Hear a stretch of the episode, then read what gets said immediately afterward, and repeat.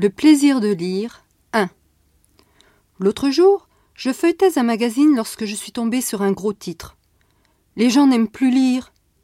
Pourtant, lorsque je regarde autour de moi, je fais le constat contraire.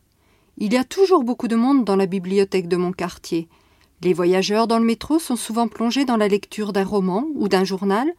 Le rayon livre du supermarché près de chez moi est toujours très fréquenté. Le plaisir de lire 1.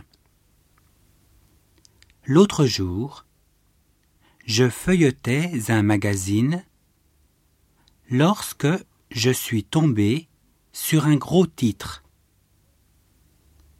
Les gens n'aiment plus lire.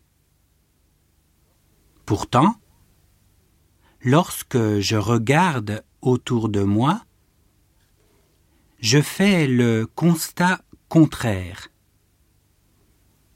Il y a toujours beaucoup de monde dans la bibliothèque de mon quartier.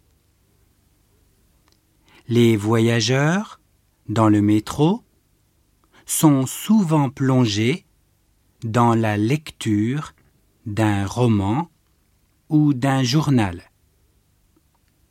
Le rayon livre du supermarché, près de chez moi, est toujours très fréquenté. 2. Le plaisir de lire 2. Dans le monde d'aujourd'hui, on lit de mille façons nouvelles. Sur les affiches de publicité ou sur l'écran de son Minitel, son courrier électronique ou le mode d'emploi de son nouvel aspirateur. L'acte de lire reste très présent dans la vie moderne. D'ailleurs, trois Français sur quatre déclarent que lire est toujours un plaisir pour eux. Pour moi aussi. Le plaisir de lire 2. Dans le monde d'aujourd'hui, on lit de mille façons nouvelles.